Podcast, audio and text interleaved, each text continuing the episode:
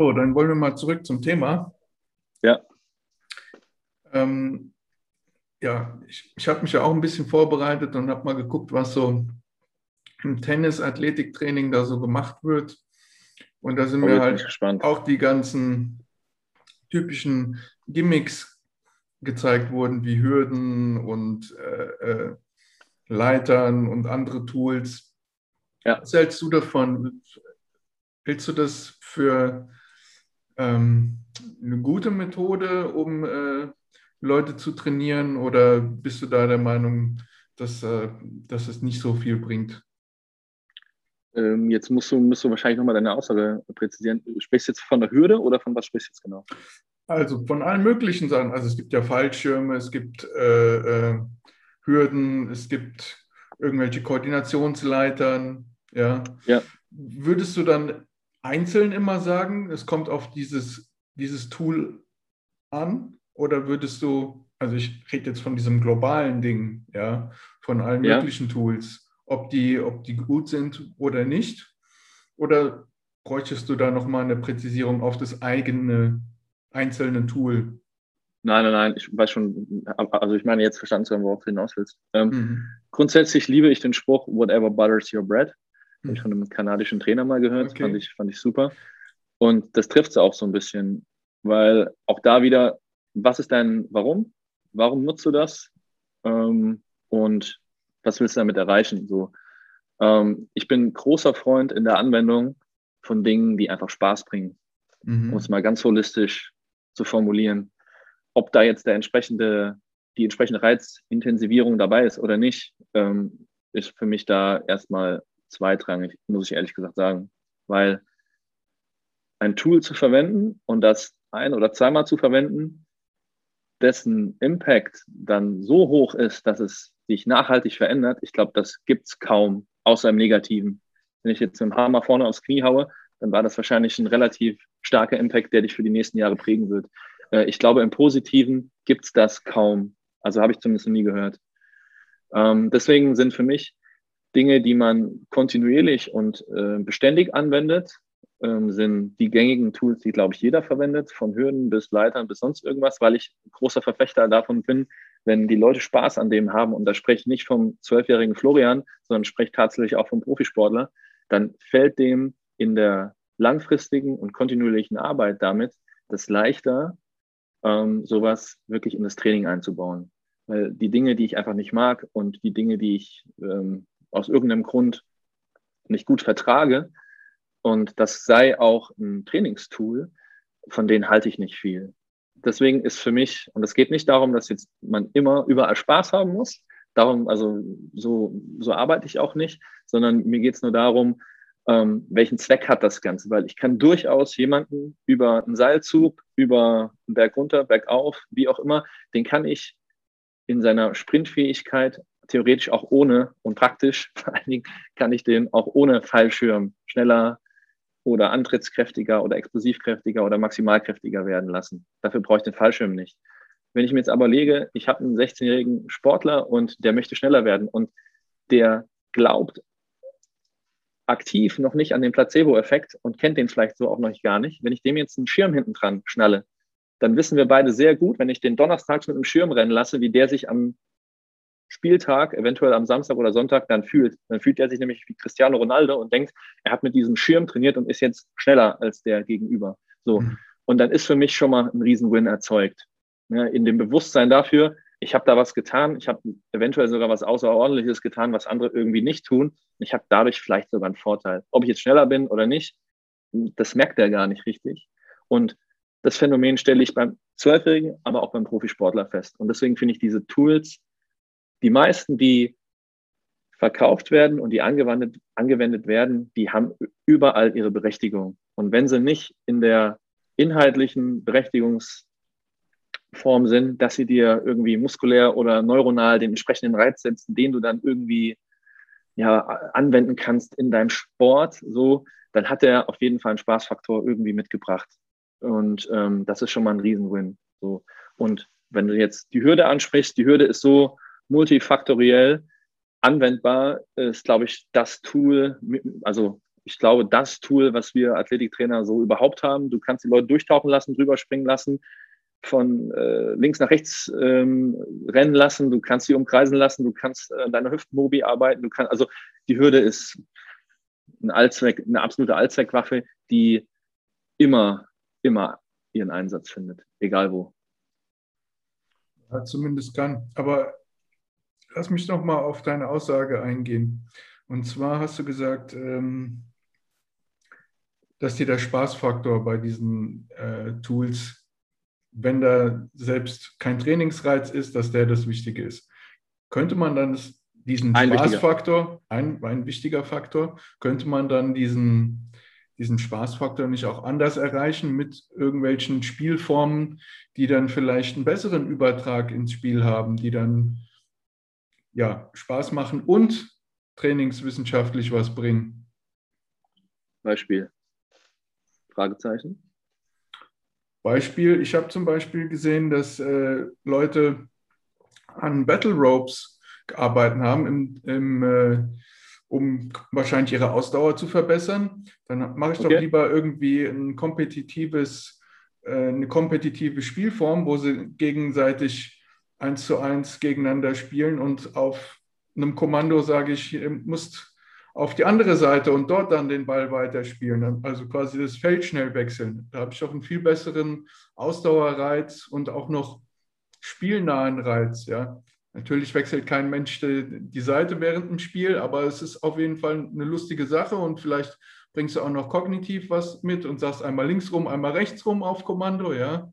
Ist natürlich ja. auch unter Druck noch besser. Ja, also ich habe jetzt noch nie so ein Training gegeben, aber es wäre jetzt für mich zumindest sinniger, als die äh, am Battle Rope hier den hier machen zu lassen. Grundsätzlich stimme ich dir, da, dir dazu. Also in der, sage ich mal, Ableitung davon ist, dass es dieses Trainingstool oder dieses Trainingsequipment in dem Fall faktisch nicht bedarf, um einen entsprechenden Reiz zu setzen. Ähm, da, da stimme ich bei, bei den meisten Tools auf jeden Fall zu. Ne? Da ist natürlich auch eine, viel Marketing- und Verkaufsstrategie dahinter, ähm, wenn nicht sogar fast ausschließlich. Ähm, aber um wieder auf meinen Punkt zu kommen, ist jetzt in der praktischen Arbeit hast du halt auch mal Lust, dich von deiner Sportart zu entfernen. Und ich bin als Beispiel in meiner Vorbereitung für, es war 2018, für ähm, die US Open habe ich viel mit Andrea Petkovic gearbeitet.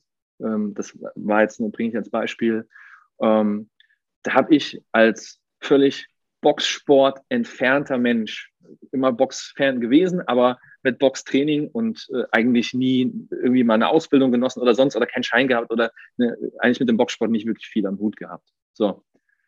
Wir haben in der, in der Zeit so viel geboxt und die wollte so viel boxen, also dass mir wirklich die Handgelenke wund waren vom Pratzenhalten. So welchen, welchen, welchen Impact das jetzt hatte auf ihre Leistungsfähigkeit auf dem Platz, das ist nicht wirklich trainingswissenschaftlich belegbar. Ich weiß aber, dass die jeden Morgen auf der Matte stand und einfach Bock hatte, sich zu bewegen. So. Und das haben wir natürlich auch verbunden mit anderen Dingen und wir haben das hauptsächlich auch im Warm-up benutzt. Aber ich habe dadurch generiert, dass sie einfach in ihrer Sportart ähm, einen besseren Zugang wieder gefunden hat. Ne? Und, und, und du kennst es auch von deinen Sportlern, so eine Vorbereitung, die kann auch mal lang sein, die kann auch mal ätzend sein. Und das 90er Jahre Grundlagenausdauer, wir gehen erstmal äh, so in den Wald, davon bin ich kein Fan. Und also trainingswissenschaftlich wie aus äh, ja, persönlichen Gründen. Und ähm, deswegen war so ein Trainingstool, jetzt wie ein Boxhandschuh, war für mich also ein wahnsinniger Helfer, meine, meine Athletin dahin zu kriegen, wo ich sie dann hin haben möchte. Und das ist, äh, den Puls hochzukriegen und sie entsprechend für ihre Belastung vorzubereiten. Und auch so ein Battle Rope und auch, die haben mit Sicherheit, trainingswissenschaftlich kannst du das Ding auseinanderreißen. Aber es macht einfach Leuten, die das halt mal nutzen, eine unfassbare Laune. Und sie kommen mal weg von ihrer Sportart. Und wenn sie sich dann noch irgendwie halbwegs ähm, ja, so ein bisschen angepasst an ihre Sportart bewegen, pff, da schlägst du schon relativ viele Fliegen mit einer Klatsche so.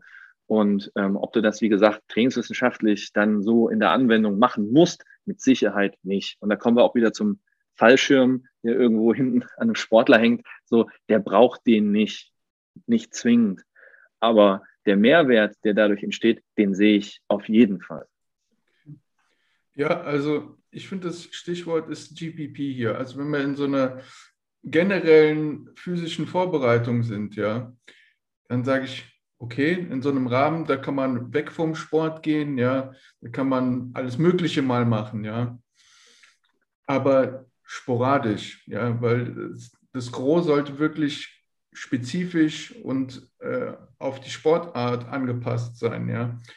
Wenn ich aber sehe, dass sowas quasi den größten Teil ausmacht meines Athletiktrainings, dann stelle ich mir die Frage, ja, für welche Sportart mache ich das? Vor allen Dingen, weil diese Trainings in fast allen Sportarten gleich aussehen. Ja. ja. Also für so eine generelle physische Vorbereitung, ja, um mal Abwechslung reinzubringen, um mal ein bisschen sich einfach zu bewegen, ja, und vielleicht auch so ein Pattern Overload, das ist ja so ein Stichwort mal zu vermeiden, ja, also dass so eine äh, übermäßige Abnutzung der Gelenke nicht entsteht, bin ich voll bei dir, kann man, kann man gerne machen. Ähm, aber was ich zum Beispiel auch sehe, ich habe mir erst gestern oder vorgestern ein Torwarttraining angeguckt. Ja. Von wem, wenn ich fragen darf? Von einem U16 äh, ja, Kaderspieler war es, glaube ich, Torwart.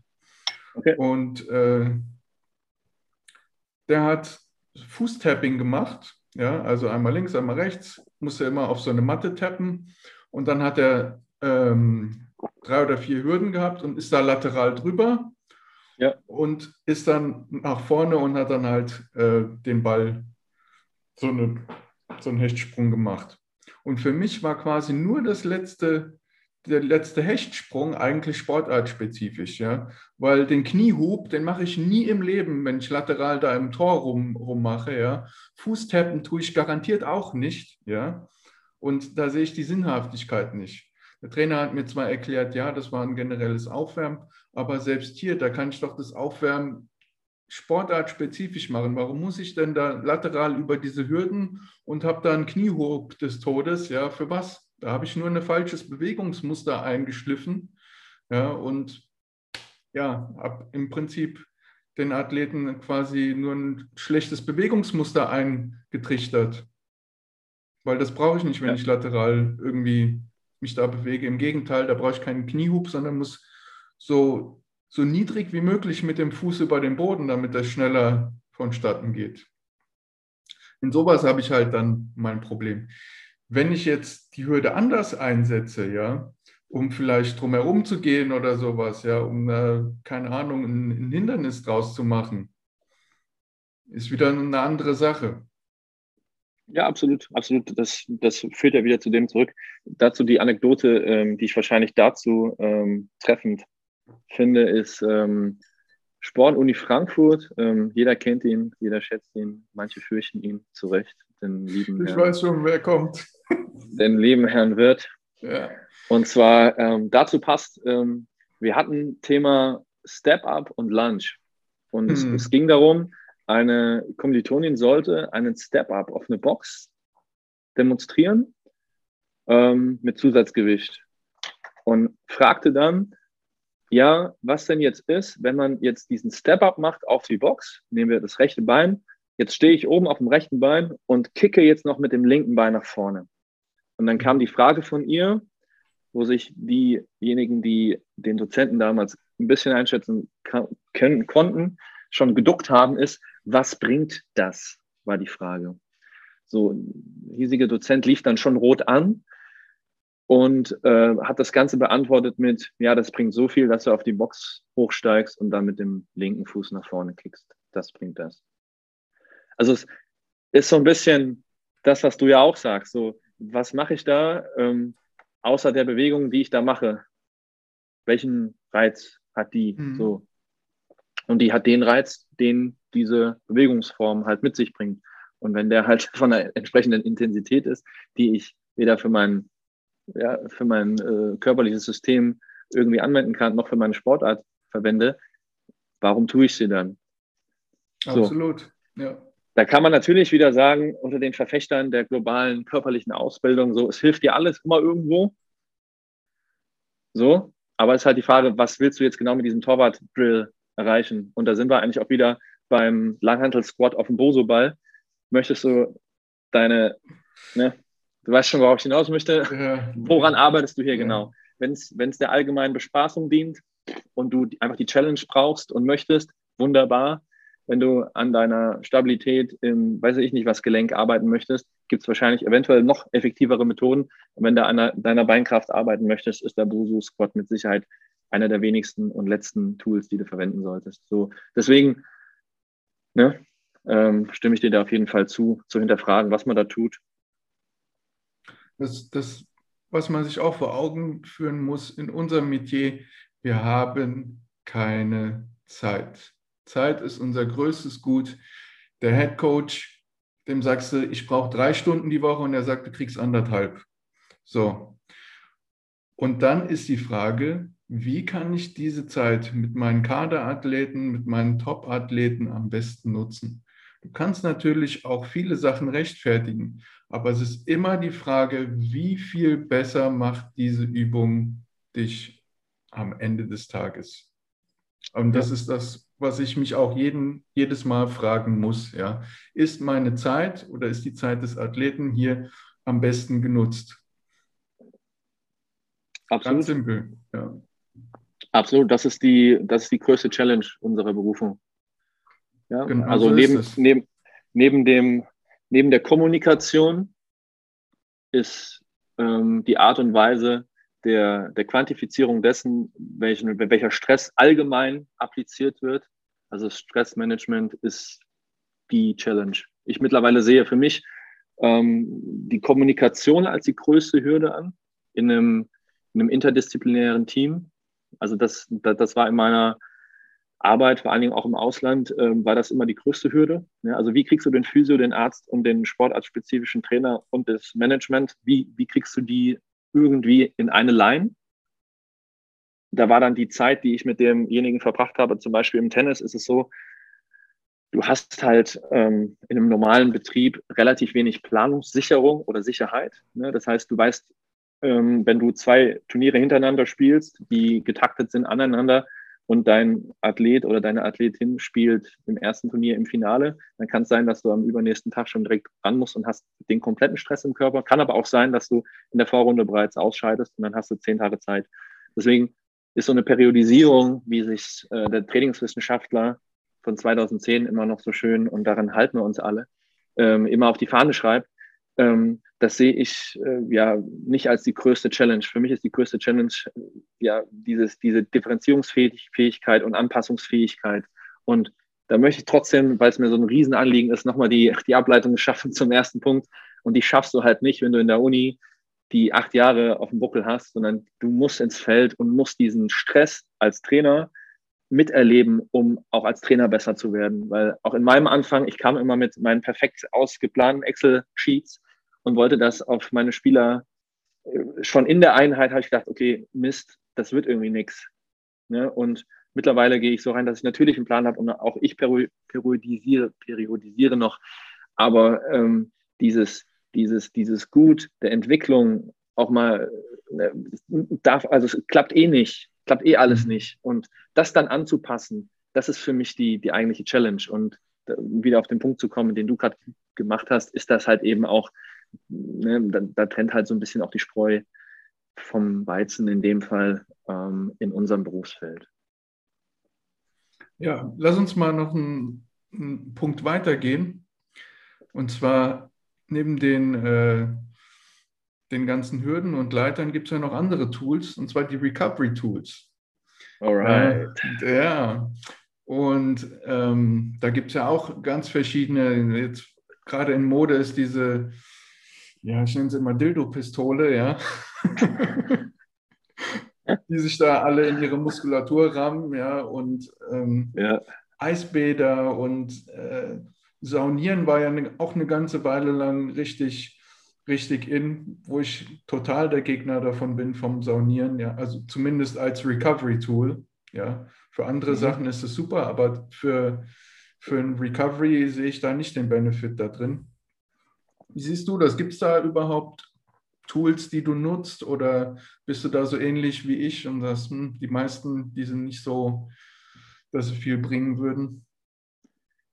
Da komme ich wieder so ein bisschen auf meinen Punkt zurück mit ähm, den Tools, die sozusagen das Training begünstigen sollen. Wenn es Bewusstsein erweitern ist, das heißt, dass du dich aufgrund dieser Massagepistole mehr mit deinem Körper beschäftigst und eventuell mit dieser Massagepistole dann irgendwie einen Flyer liest, so hey, da gibt es eventuell Supplements. Ich bin wahrlich kein Verfechter von Supplements, ich habe auch keine Codes oder sonst irgendwas. Ähm, aber wenn du dich aufgrund dieser Pistole, die du irgendwie auf Instagram gesehen hast, anfängst mit deinem Körper zu beschäftigen und vielleicht einen halben Liter mehr Wasser trinkst am Tag oder dir eventuell mehr Zeit nimmst oder vielleicht sagst, okay, äh, das hat mich irgendwie getriggert und one thing leads to the next thing, ähm, deswegen finde ich solche Tools auf der einen Seite eine Vollkatastrophe, weil sehr, sehr viel Geld damit gemacht wird mit einem Outcome, der meines Wissensstand, und da stimme ich dir zu, sehr, sehr klein ist. Aber es ist als bewusstseinserweiterndes Tool Gold wert. Ne? Und jetzt sprechen wir mal über den Personal Trainer, der sich eventuell in seiner, weiß ich nicht, äh, Rolle des Personal Trainers vielleicht auch nicht ganz ausgefüllt übt, führt äh, fühlt, Entschuldigung, ähm, und eventuell irgendwie doch hands-on machen möchte und sich dann irgendwie dann doch als Physio fühlt, wenn er mal einem eine Knarre irgendwo reinhält, äh, dann, dann, dann tu es doch, wenn sich dadurch irgendwie, wenn dadurch alle gewinnen. Ist halt natürlich die Frage, ob man das dann als Industrie verkaufen sollte, in dem Sinne, wie es halt getan wird, so getan wird, ne, als wirkliches Recovery-Tool Ah, ganz, ganz schwierig. Also ich, ich, ich tue mich da auch schwer in der Aussage zu treffen, weil auch ich habe so eine Knarre und auch ich weiß, ähm, dass es faktisch keinen langfristigen Impact hat. Aber der kurzfristige Impact, der, der ist da. Der ist da und der ist vor Dingen auch im Placebo unfassbar da. Und der hilft mir so unwahrscheinlich, dass ich auch äh, schon ins Match mal reingegriffen habe und gesagt habe, hier, jetzt halt dir kurz die Knarre dran, hat vielleicht äh, natürlich die Konsequenz, dass irgendeiner, okay, ich tue jetzt was für mich und schub stand er wieder auf dem Platz und es ging ja doch irgendwie so. Und dann, also weißt du, worauf ich hinaus möchte? So, äh, man kann es natürlich wissenschaftlich immer auseinander klamustern, aber ich sehe irgendwo, ja, sehe ich tatsächlich eine Anwendung für sowas. Hast du da äh, Studie dann dazu dir angeguckt, zu diesen Pistolen? Ja, also generell zum Foam Rolling und alles, was so genau. pseudo-faszial wirken soll. Genau, ist ja ist, ähm, diese Pistolen werden ja unter Foam Rolling und sowas, es ist ja im Prinzip das Gleiche. Es setzt den Tonus ja. runter der Muskulatur. Ja, für eine kurze Zeit. Vermeintlich. Also, was ich so gelesen habe, tut es das für circa 20 Minuten. Also wirklich kurzweilig. Ja, in dieser Zeit kannst du dann anders mit den Athleten arbeiten. Ja, da ist die Beweglichkeit auch erstmal ein bisschen hochgesetzt, vermeintlich. Ja. ja. Und alles darüber hinaus sind halt keine permanenten äh, Anpassungen. Ja. Das heißt, vor meinem Training oder so ein bisschen rollen, dass ich da ein bisschen äh, beweglicher bin und dann da in diesen, sage ich jetzt mal, in Anführungszeichen neuen Bewegungsmustern arbeiten kann, ist okay. Aber was die Leute sich davon versprechen, ist halt ein Recovery-Tool, was es nun mal nicht ist. Ja, dass ich danach besser, äh, schneller wieder auf dem, auf dem Platz bin. Ja, ja das absolut. sehe ich halt nicht leider, ja. Ja, ich meine, da bin ich auch so ein bisschen idealisiert und habe jetzt auch da, davon gesprochen, wie, wie, wie, wie ich damit äh, sozusagen handhabe, wenn ich es in der praktischen Anwendung am Kunden oder am Sportler verwende. Ne, dass natürlich äh, wir alle auf eine Quick-Fix-Solution aus sind in der Gesellschaft und das dann so verkauft wird und ich hau mich jetzt in die Recovery Boots und am nächsten Morgen bin ich schon wieder, ne? also ich meine, das, das ist schon klar, du darfst mich auch nicht falsch verstehen. Ich, ich werte dem einfach immer nur dieses, diese, diese low-hanging fruits, die für mich halt einfach immer diese Bewusstseinserweiterung sind. Und wer hat sich vor 20 Jahren mit Faszien beschäftigt? Ich nicht, weil ich zu jung war. Aber ich glaube, dass sich der Durchschnittstrainer vor 20 Jahren noch nicht mit Faszien beschäftigt hat. So, jetzt ist Absolut, ein Riesenhype. Ja. Jetzt ist es ein Riesenhype gewesen um diese Faszien. Ähm, wie die dann genau im Tonus runterkommen, ob das über eine Dehnung ist, über einen Dehnreiz ist, der dann Fasziengewebe stretcht oder generell das Gewebe oder wie auch immer, spielt ja gar keine Rolle. Aber ich finde einfach diesen, diesen, diesen Benefit, den das eben hat, ist, die Leute beschäftigen sich mit dem Kram. Und natürlich muss man da aufpassen und da, da bin ich wahrscheinlich auch ne, zu naiv, dass ich äh, sage, die, die, Leute beschäftigen sich dann mit dem Thema und ähm, nehmen das nicht als Quick Fix, aber trotzdem sehe ich halt, so, ich beschäftige mich doch lieber mit einer Sache ähm, oder habe das oder, oder habe die Möglichkeit, mal in eine Materie einzutauchen, auch wenn ich mich da jetzt nicht wahnsinnig mit auskenne, aber sie tun schon mal mehr. So und wenn das die, die dieses mehr tun bei fünf oder drei oder zwei Prozent oder einem noch kleineren Teil dazu führt, dass sie sich noch mehr mit der Materie beschäftigen und eventuell sogar zu diesen, sage ich mal, wirklich beneficial Solutions kommen, indem sie äh, sich mit ihrem Körper beschäftigen und äh, die, die Verfahren verstehen, wie man tatsächlich regeneriert, dann, dann hat auch so eine Faszienrolle ihren Sinn gehabt. So. Und die gab es halt einfach so vor der Faszienrolle nicht. Deswegen, also stimme ich dir grundsätzlich zu.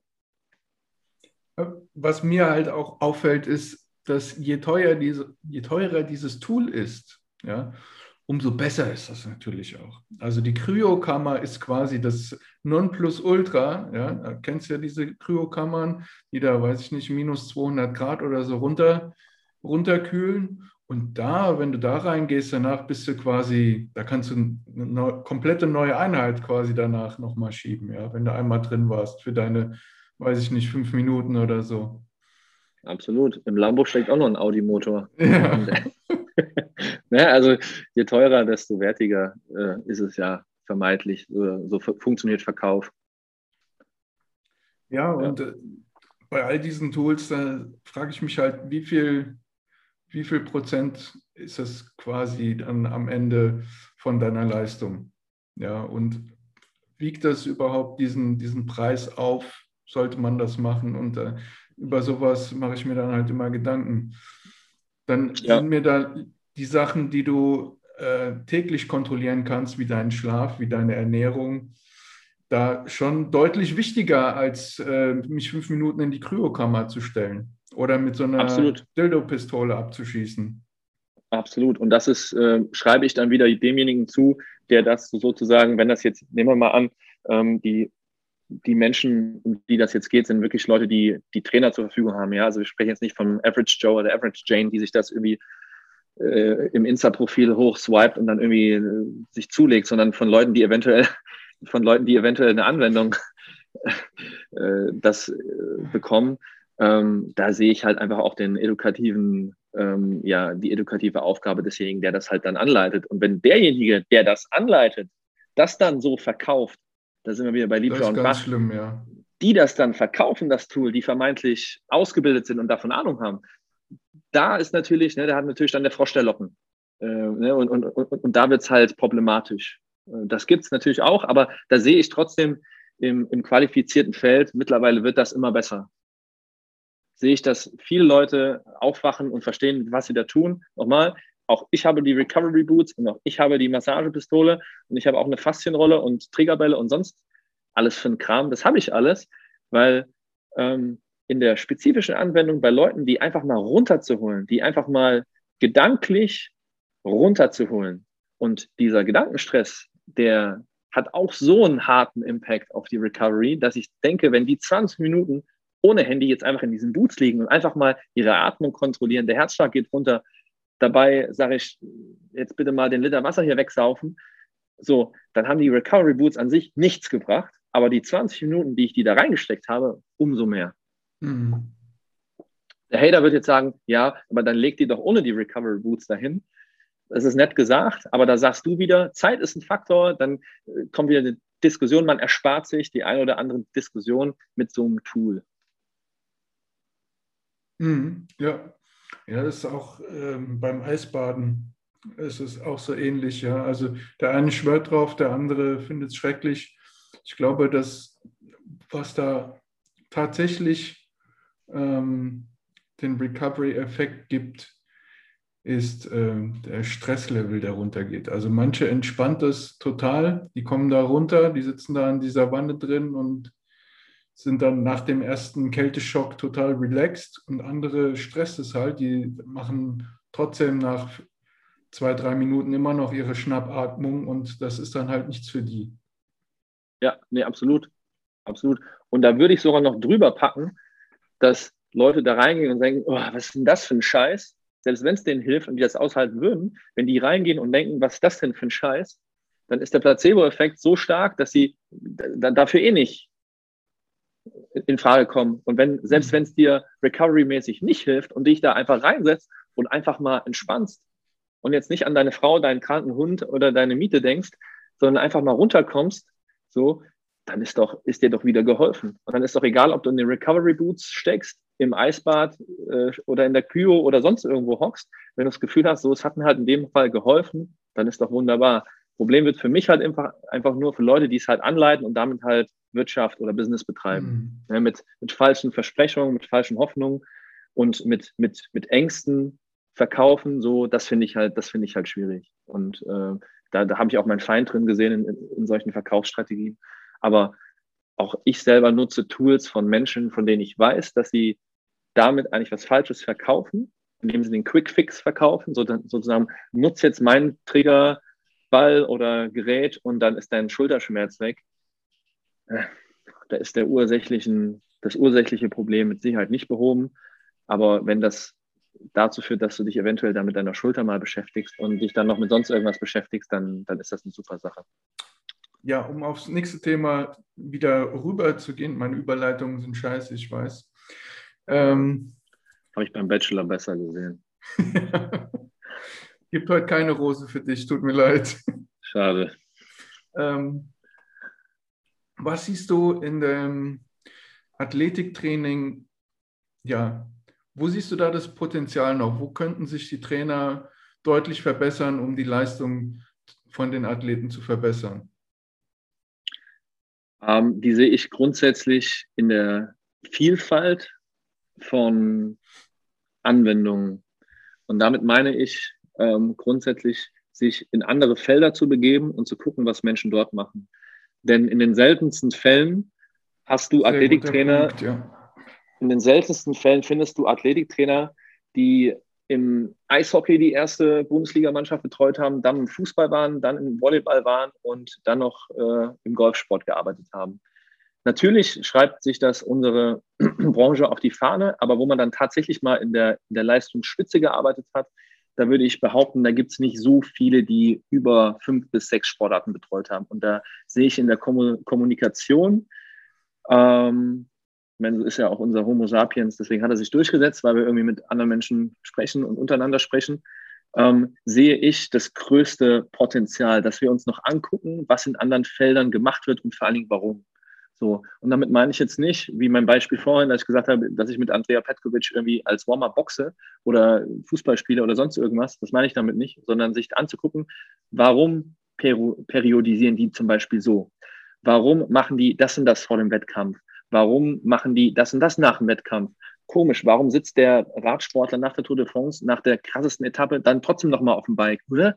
Da macht doch jeder andere Sportler die Füße hoch warum, warum, warum? So, und sich das anzugucken, sich das reinzupfeifen, da sehe ich wirklich das größte, das größte Potenzial, weil die meisten kommen halt eben aus der Sportart und die kommen nicht aus fünf, sechs Sportarten und sich dann anzugucken, was das Spektrum von Athletiktraining aufweist, weil wir sind auf einer, auf einer Seite haben wir eine Schnittstelle zur medizinischen Abteilung, wir haben eine Schnittstelle zur sportartspezifischen Abteilung das auszunutzen, um dieses Spektrum zu erweitern. Ne? Sich anzugucken, warum macht denn mein Physio jetzt das? Und warum hat denn der Physio jetzt gesagt, der soll sich trotzdem bewegen? Und warum sagt er, der soll sich nicht bewegen? Und warum sagt der Arzt, äh, hat, gibt die und die Indikation oder Medikation? Oder ne, also sich einfach mit den, mit den Spektren beschaffen, beschäftigen, die so drumherum liegen. Und das finde ich monsterspannend. Und da, und, und da sehe ich, in dem Bereich, den man dann als Sportart, ähm, wenn man sich in dieser Sportart dann aufhält als Athletiktrainer, mit der muss man sich ja sowieso beschäftigen. So. Und das sehe ich als Grundlage. Und sich dann aber über den Tellerrand hinaus zu informieren, was machen andere und warum machen die das, das sehe ich als, als größten Win für dich als Coach und aber auch für deine Trainings. Dem ist von meiner Seite nichts hinzuzufügen. Also da, da bin ich ganz bei dir, auf jeden Fall. Viel zu viele Trainer die sind sehr eingefahren mit ihren Sichtweisen, ja, und auch auf ihre Sportart sehr, äh, ja, eingefahren. Man, man kann es nicht anders sagen, ja. Also die, die lassen auch nichts oder keine andere Meinung heran, ja. Die sagen, ja, das ist ja schön, dass die andere Sportart das so macht, aber für meine Population, was weiß ich, Tennis, Fußball, you name it, das ist nicht anwendbar, ohne es überhaupt mal versucht zu haben. Ja, also es wird schon von vornherein quasi abgelehnt. Und die Geschichte zeigt uns jetzt nicht nur im Athletikbereich, sondern wirklich im Mannschaftssport, dass bei anderen Sportarten zu kopieren auf jeden Fall ähm, einen riesen Benefit bringt. Da habe ich direkt im Kopf ähm, Footballer, und zwar Laienspieler, die haben da mit einem äh, Sumo-Coach zusammengearbeitet. Also wirklich mhm. japanisches mhm. Sumo-Ring, ja. Und wie da die Handtechniken waren und wie, da, ja, wie dann äh, quasi auch die Fußtechniken waren und wie sie da äh, besser gearbeitet haben. Und die haben da alles danach weggehauen, nachdem die so ein Coaching da hatten, ja. Ja. Ja. Man kann nur profitieren davon, ja. Man kann ja es versuchen und wenn man sagt, ja, es hat keinen Übertrag auf meine, auf meine Sportart, dann lässt man es halt wieder. Ja, aber ja. Ähm, es von vornherein abzulehnen, ist äh, eine riesen vertane Chance, meiner Meinung nach. Ja. Und, und gerade, gerade je höher die Leistungsdichte wird, ähm, umso eingefahrener.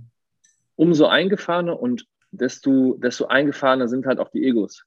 Ne? Mhm. Und natürlich brauchst du, du musst ein gewisses Standing und du musst ein gewisses Ego-Geschiebe haben im Profisport. Das musst du haben, weil sonst kickt dich der Nächste, der über dir ist und dein vermeintliches offen sein als Schwäche auslegt, kickt dich nämlich raus. Deswegen, also du, du, du musst, du, also ohne Ellbogen geht's nicht und es geht nirgendwo, so höher die, die Leistungsdichte wird, aber sei dich auch, sei dir auch deiner Schwächen bewusst. Ne? Also das war auch was, wo, wo ich in meiner jetzt noch halbjungen Karriere immer Probleme hatte am Anfang, war zu sagen, wo darf ich jetzt mir Expertise einholen? Ja, also schwäche ich dadurch mein Standing indem ich jetzt sage, okay, vom Handgelenk weiß ich vielleicht doch nicht bis in die tiefste Materie Bescheid und frage jetzt doch halt mal, äh, wie habt ihr das gemacht? So. Und stehe ich dann als Unwissender da, dachte ich immer, ja. Ne? Also möglichst wenig auslagern. Aber die Fähigkeit auszulagern und die Fähigkeit, sich Expertise einzuholen, erachte ich mittlerweile als, also das ist, das, das macht mir auch am meisten Spaß. Und da sehe ich auch, also ne, je mehr man weiß, desto mehr weiß man, dass man nichts weiß. Mhm. Und das ist einfach Fakt. So. Und wenn du dir mal anguckst, ja, ich habe von Gewichthebern gelernt, auch mal runter zu skalieren. Ne? Die meisten skalieren immer nur zu einem Event. Ne? Der Gewichtheber überlegt sich, ich will die und die, zumindest das sind die Erfahrungen, die ich im Gewichtheben gemacht habe, ich will die und die Leistung heben, jetzt skaliere ich runter. Was muss ich morgen machen? So. Und das, also, ne, also es gibt so, so viele Approaches und es gibt so viele, so viele Wege, die in dem Fall nach Rom führen und hört es euch an und wenn es nichts für euch ist, dann habt ihr die Gegenthese. Aber einfach das auf dem Schirm haben und ins Feld gehen und sich austauschen und einfach den Wissensschatz probieren zu erweitern. Und äh, dadurch schließt man auch schon sehr, sehr viel aus und äh, gewinnt aber auch sehr, sehr viel. Auf jeden Fall. Machst ja. du mit deinen äh, Coachings, also anders gesagt, bei deinen Coachings ist es so, dass du ähm, nur quasi das Training betreust oder betreust du die auch auf der ernährungsphysiologischen Seite? Ich habe mich vom Thema Ernährung vollkommen und vollumfänglich verabschiedet. Ähm, das als in mein Coaching-Programm mit aufzunehmen oder anzubieten. Denn ich bin an den Punkt gekommen, da war so ungefähr vor fünf Jahren, dass ich feststellen musste, dass bei allen Leuten, wo Ernährung ähm, ein Thema war, die haben sich meistens intrinsisch selber damit beschäftigt. Und bei allen, denen ich es aufoktroyiert habe, hat es nie zu Erfolg geführt. Egal, ob ich das angeleitet habe, ein anderer Ernährungscoach oder also ein externer Ernährungscoach oder generell das Topic hat nie zum Erfolg geführt. Und deswegen bin ich für meine, du hast vorhin angesprochen, Zeit als höchstes Gut davon abgesprungen, Ernährungsberatung oder Pläne oder sonst irgendwas zu erstellen, zu schreiben oder das Topic. Natürlich rede ich darüber und es interessiert mich auch und es interessiert mich auch auf chemischer und biologischer Ebene interessieren mich Prozesse. Aber ich bin davon weg zu sagen, da, dafür stehe ich jetzt mit meiner Expertise. Wie siehst du das? Oder wie handhabst du das? Also ich bin äh, ein sehr hoher Verfechter von dieser Ernährungsseite, weil du damit einfach alles besser machst. Ja, also jedwede Sache, die du im Training machst, kannst du quasi mit der richtigen Ernährung nochmal unterstützen. Ja, und äh, wenn dann auch diese, dieser Baustein richtig abläuft, dann ähm, ja, ist es so wie ein gut funktionierendes Team. Ja? Also wenn du da dein Trainerteam eine gute Kommunikation hast, dann passiert auch alles viel besser. Und wenn du deine Ernährung richtig äh, im Griff hast, dann geht auch dein Training besser. Ja, ja absolut. Ich habe mehr Energie im Training, ich recover besser und, und, und. Ja. Das ist außer Frage, aber ich wollte wissen, so denkst du, ähm, dass du dich, jetzt nehmen wir Trainer A, Bundesliga-Mannschaft A, hast du keinen Athletiktrainer, der jetzt irgendwie Ernährungsberatung macht. So. Ähm, ich habe sogar Athleten, die äh, ausschließlich deshalb zu mir kommen. Genau, genau. So, jetzt aber, weil du ein relativ breites Spektrum anbietest und weil du jetzt, sag ich mal, in deiner, in deiner Form und deiner Zeit, die du halt Kunden gibst, jetzt dich nicht ausschließlich aufs Athletiktraining oder das Personal Training fokussierst. So, ähm, jetzt war ich aber an einem Punkt, ich habe in, in, dieser Academy ähm, und in meiner Prime, wo ich für diese Academy gearbeitet habe, habe ich um die 30 bis 40 Kids mit einem dazugeschalteten Jugendprogramm, wo ich auch noch mal zwei Trainer supervised habe, auch noch mal um die 20 Kids. So, wenn da jetzt, wenn du jetzt jedem das anbietest, Ernährungsberatung oder eine, eine, eine gezielte Hinführung dessen, was gut für dich ist und schlecht für dich ist, so, das könntest du von der Kapazität gar nicht stemmen, mhm. weil es interessiert ja irgendwie alle. Ne? Das, das, das, es ist ja auch ein Thema, was irgendwie alle interessiert. Nur bin ich nicht eben nur aus diesen logistischen Gründen und zeitlichen Gründen davon weggegangen, sondern weil ich halt eben auch sagen musste, so, ich möchte meine Expertise klar abgrenzen. Weil wir als Athletiktrainer und generell als Stressmanager, äh, Schlaf, Ernährung, Training, Supplements, also das sind, das sind Themen, die, die, die mittlerweile so komplex aufgefächert sind, dass es dazu Subkategorien gibt, in denen halt schon die ein oder andere, äh, also eigene wieder Subkategorie entstanden ist, wo Menschen vollkommen ausgelastet sind in, in ihrer beruflichen Tätigkeit. So. Und deswegen habe ich halt irgendwann aufgehört, in dieses Rabbit Hole noch weiter rein zu buddeln, weil ich mir gesagt habe, so mit der Person, mit der ich hier am Anfang stehe, musste ich aus meiner Erfahrung eigentlich immer feststellen, ich glaube, ich kann da jetzt noch fünf Kilometer reinbuddeln in dieses Hasen, in, in diesen Hasenbau ich glaube, wir lösen nicht das Problem, warum wir überhaupt am Anfang des Tunnels stehen.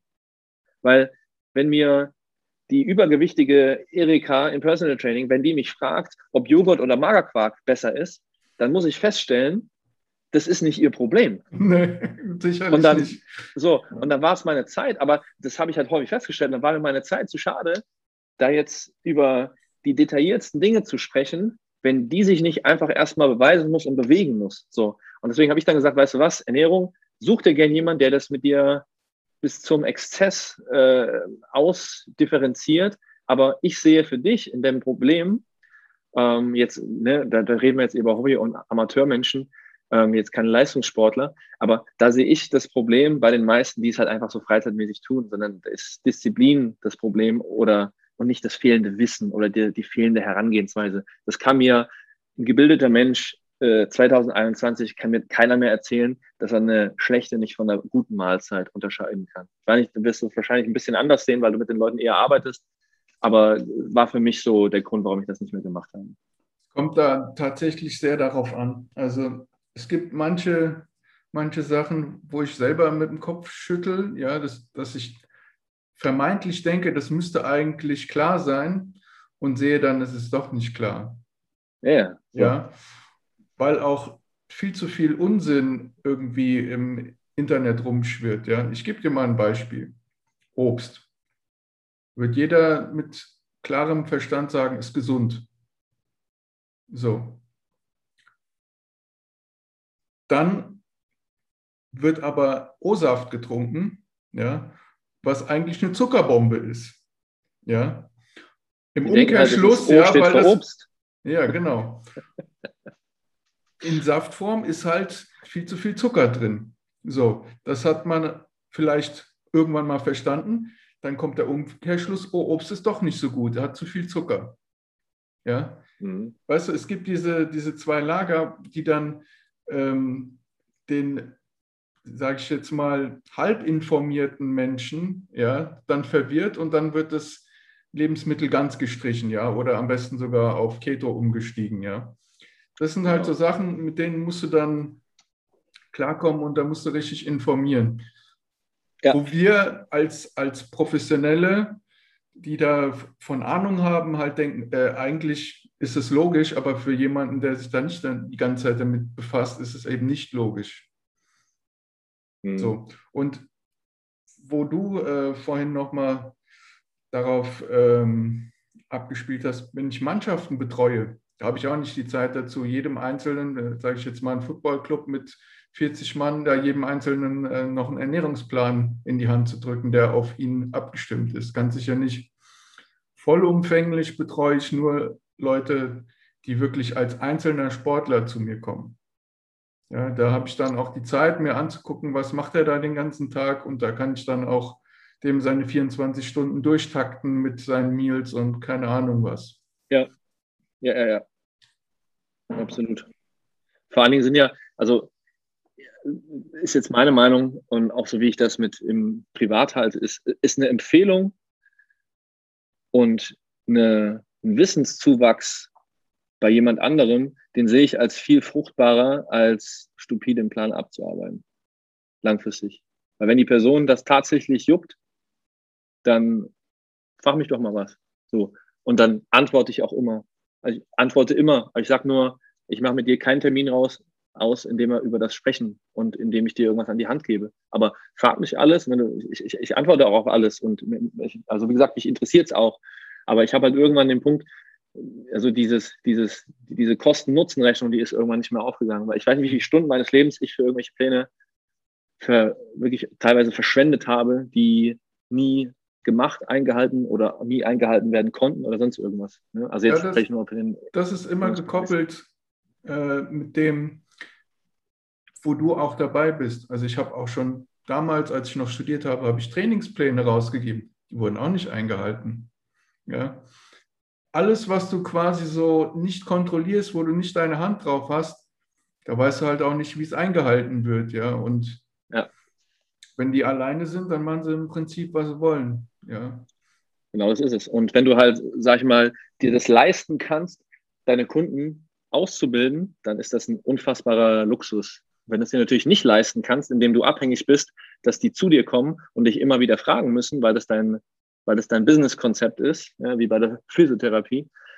Das ist jetzt ein bisschen provokativ, aber, ne, aber ne, also wenn du praktisch den Kunden generierst, so der braucht dich für jeden Schritt, sehe seh ich anders wenn du nach fünf Einheiten Ernährungsberatung nicht verstanden hast, was die Quintessenz dessen ist, was du da tust, puf, dann also jetzt wirklich nur Basic Information, mhm.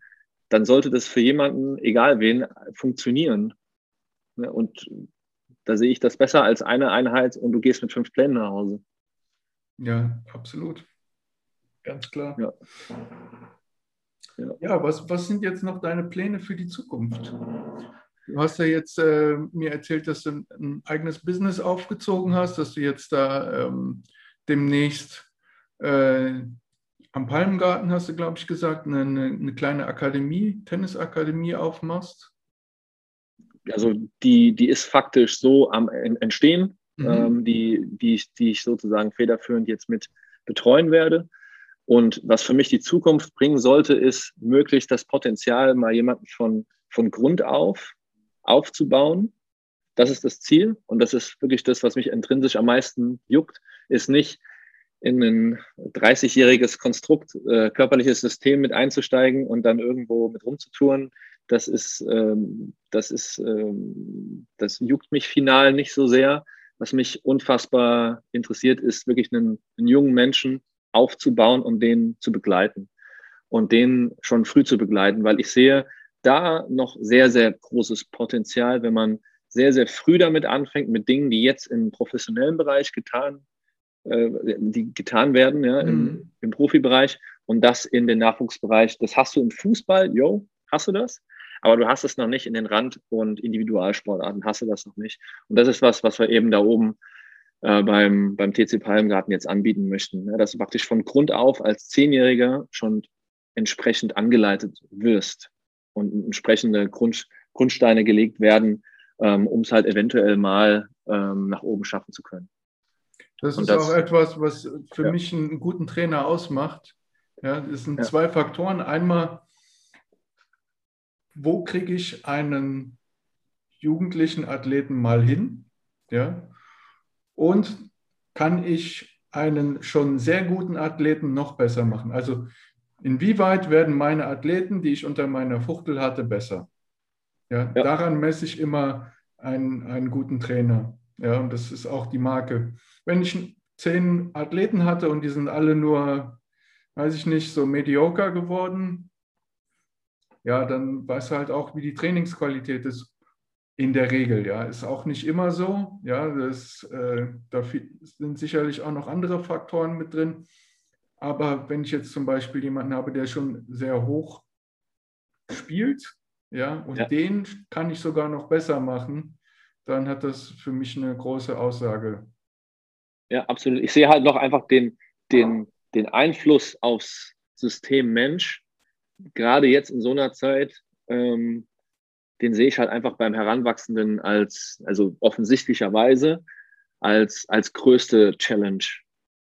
Ja, weil natürlich kannst du einem fertig ausgebildeten Profisportler, der in der Mitte seiner Prime steht, dann wird er wahrscheinlich nicht äh, weiß man manchmal nicht, aber das grundsätzliche äh, interdisziplinäre Team wechseln. Aber äh, sei es mal drum, ähm, sage ich mal, der irgendwo in seiner Karriere steht und das eventuell nicht am Tiefpunkt, wenn du da einen Profisportler nimmst und übernimmst oder in das, in, in, in, in das Team mit reinkommst, dann ist halt eben der Impact, den du dann hast, welchen hast du dann genau und wie viel Zeit hast du dann tatsächlich am Mann oder an der Frau? So. Und da finde ich halt im jugendlichen oder heranwachsenden Alter, das finde ich halt so spannend, da wirklich mal, und das, das ist mein Ziel, das mal so aufzuziehen, wie ich das als Trainingswissenschaftler wirklich unterschreiben könnte. Und da geht es nicht darum, dass wir jetzt die, die, die Heidelberger Ballschule noch mit reinnehmen oder sonst irgendwas, alles wunderbare Sachen, um eine Grundausbildung zu legen.